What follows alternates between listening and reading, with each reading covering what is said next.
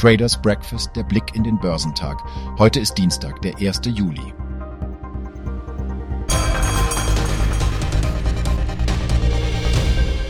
Die asiatisch-pazifischen Märkte stiegen am Montag, nachdem die chinesische Industrieaktivität im Juli den vierten Monat in Folge rückläufig war.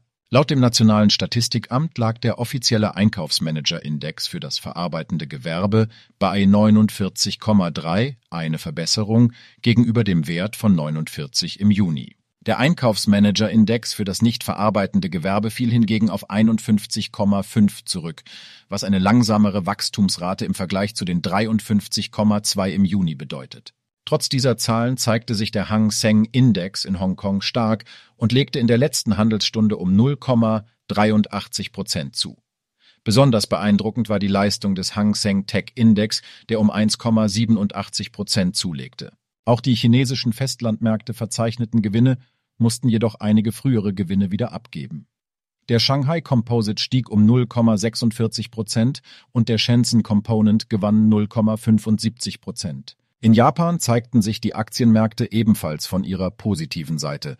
Der Nikkei 225 legte um 1,26 Prozent zu.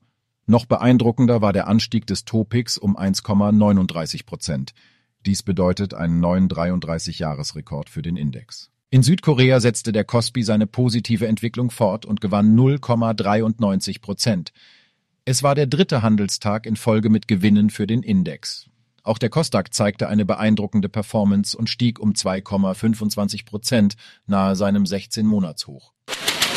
Der starke Lauf der wichtigsten US-Indizes setzte sich fort und die Hoffnung auf ein Ende der Leitzinsanhebungen durch die US-Notenbank Fed beflügelte die Börsen auch weiterhin.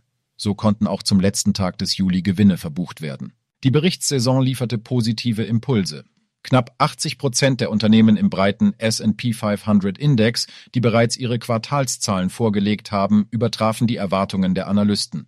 Dies unterstützte das Marktgeschehen. Zum Handelsschluss machte der Dow Jones Industrial Index einen kleinen Sprung nach oben und schloss 0,28 Prozent höher. Im Juli verzeichnete der Dow ein Plus von 3,4 Prozent. Der marktbreite S&P 500 stieg zum Wochenstart um 0,15 Prozent und verzeichnete damit im Juli ein Plus von rund 3 Prozent. Der technologielastige Auswahlindex Nasdaq 100 legte um 0,04 Prozent zu. Für den Monat Juli beläuft sich der Gewinn des Nasdaq 100 auf 3,8 Prozent. Nach seiner jüngsten Rekordjagd wird der DAX am Dienstag voraussichtlich eine ruhige Eröffnung verzeichnen. Der X-DAX als außerbörslicher Indikator signalisiert etwa eine Stunde vor Handelsbeginn eine praktisch unveränderte Eröffnung zum Schlusskurs des vergangenen Tages bei 16.442 Punkten. Auch der Eurostox 50 wird weitgehend stabil erwartet. Am gestrigen Montag erreichte der DAX den zweiten Handelstag in Folge ein Rekordhoch und beendete den Monat Juli mit einem Gewinn von etwa 1,9 Prozent. Die Hoffnung auf ein Ende der Zinsanhebungen der Notenbanken in den USA und der Eurozone trägt weiter zur positiven Stimmung am Aktienmarkt bei. Im Fokus steht weiterhin die Berichtssaison der Unternehmen. Heute legten unter anderem die DAX-Konzerne Covestro, DHL Group und Daimler Truck ihre Quartalszahlen vor. Der Kunststoffkonzern Covestro litt unter anderem unter der Schwäche der Bauwirtschaft und der Zurückhaltung vieler Menschen beim Kauf von Unterhaltungselektronik, Haushaltsgeräten und Möbeln. Die Quartalszahlen wurden als durchwachsen bezeichnet, da ein schwächer als erwartet ausgefallener Umsatz durch eine moderat bessere operative Ergebnisentwicklung ausgeglichen wurde.